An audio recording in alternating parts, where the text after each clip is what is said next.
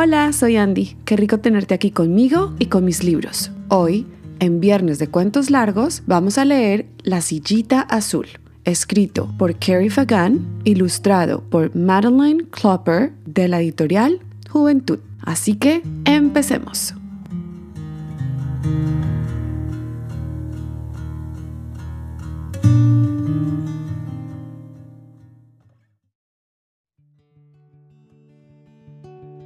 Nico tenía una silla favorita. Era pequeña y azul. Le gustaba sentarse en ella cuando desayunaba y cuando comía y cuando cenaba. La sacaba al jardín y se sentaba entre los narcisos mientras miraba libros. Montaba una tienda de campaña a su alrededor. Se dormía apoyada en ella. Pero Nico creció. Se hizo demasiado mayor para la sillita azul así que su madre la colocó junto al camino. Le colocó un cartel que decía, por favor, llévame. Llegó una camioneta traqueteante. Se detuvo. Salió un hombre y metió la silla en la parte trasera. El hombre se la vendió a una mujer que tenía una tienda de objetos usados. La sillita estuvo mucho tiempo en la tienda.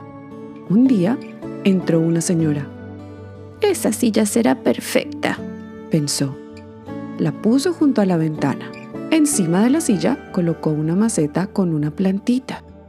Regó la planta y creció, y creció, y creció. La planta se convirtió en un árbol.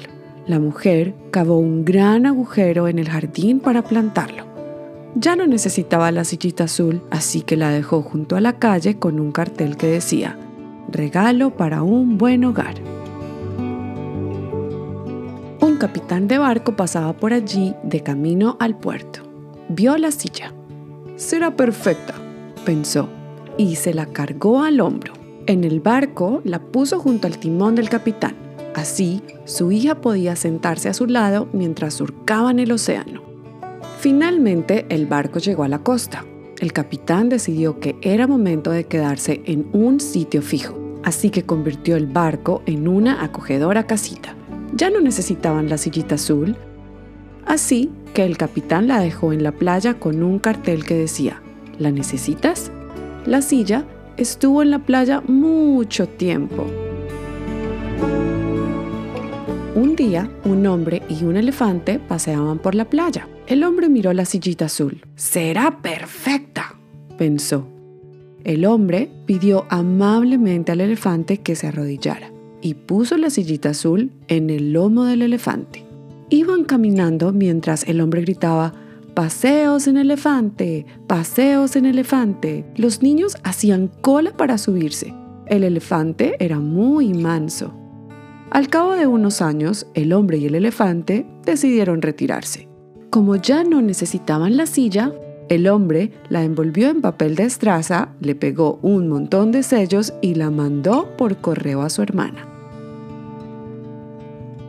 La hermana encontró el paquete en la puerta de su casa. Lo abrió y vio la sillita azul. ¡Será perfecta! pensó. Puso en la silla un cuenco con semillas. Después la subió con una cuerda hasta la copa de un árbol. Llegaron pájaros de todas partes pequeños, grandes, de un solo color y multicolores. Todos se detenían en la silla para comerse las semillas. ¡Qué bonito! dijo la hermana. Algunas semillas cayeron al suelo. Así creció un precioso jardín. Los pájaros se pasaban el día comiendo en aquel jardín. La hermana ya no necesitaba la sillita azul, así que la dejó fuera con un cartel que decía, me gusta trabajar. Poco después, el dueño de una feria llegó y vio la silla. Será perfecta, pensó. La feria tenía una gran noria, pero le faltaba un asiento. El hombre instaló la sillita azul. Subía y subía, giraba y giraba. Los niños chillaban entusiasmados. Al cabo de unos años, el motor de la noria se desgastó por el uso. Así que el propietario de la feria decidió desmontarla y con las piezas construir una réplica de la Torre Eiffel. La réplica de la Torre Eiffel se hizo muy popular. El hombre ya no necesitaba la sillita azul, así que sacó una vieja lata de pintura y convirtió la sillita azul en roja. Después, la utilizó como premio en una parada de feria. Quien acertara una anilla alrededor del cuello de una botella de leche ganaría la silla. Muchas personas lo intentaron. Al final, un niño lanzó la anilla, voló por los aires y cayó justo encima del cuello de la botella. ¡Premio! El niño se llevó la sillita a la casa, ideó todo tipo de cosas para utilizarla. Se construyó un kart y utilizó la silla como asiento del conductor. Escribió una obra de teatro y utilizó la silla como trono del rey. Agarró un montón de globos y los ató a la silla. El niño quería que los globos los llevaran al cielo, pero antes de poderse sentar, los globos tiraron de la silla hacia arriba. ¡Ey! ¡Vuelve aquí! gritó el niño, pero los globos no escuchan a las personas. La silla voló por encima del océano, voló por encima de pueblos y ciudades, y colegios y parques infantiles.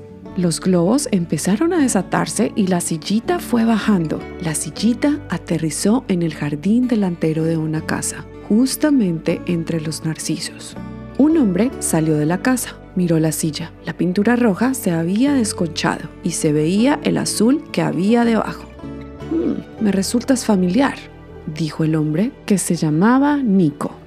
En efecto, era el mismo niño que había amado aquella silla mucho tiempo atrás, solo que ahora ya se había hecho adulto.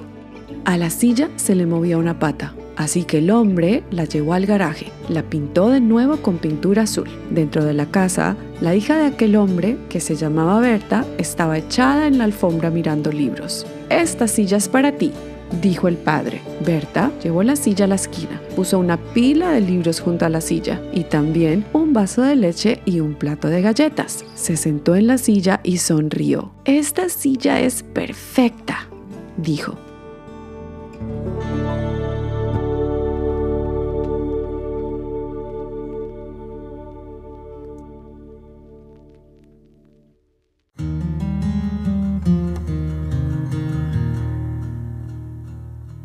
Y colorín colorado, este cuento se ha terminado. ¿Sabes qué es lo que más me gusta de esta historia? Que nos enseña sobre el gran hábito que es la reutilización de las cosas. Sí, hay que reutilizar las cosas. ¿Y a ti, cuál es la lección que te deja esta historia? Me encantaría escuchar tu respuesta. La forma más fácil de hacerlo es a través de mi Instagram, arroba los libros guion al piso de Andy o mi correo electrónico hola arroba andreapolomea.com. Para esto vas a necesitar la ayuda de un adulto. Por último, si te gusta mucho este podcast, te invito a que lo compartas con más personas.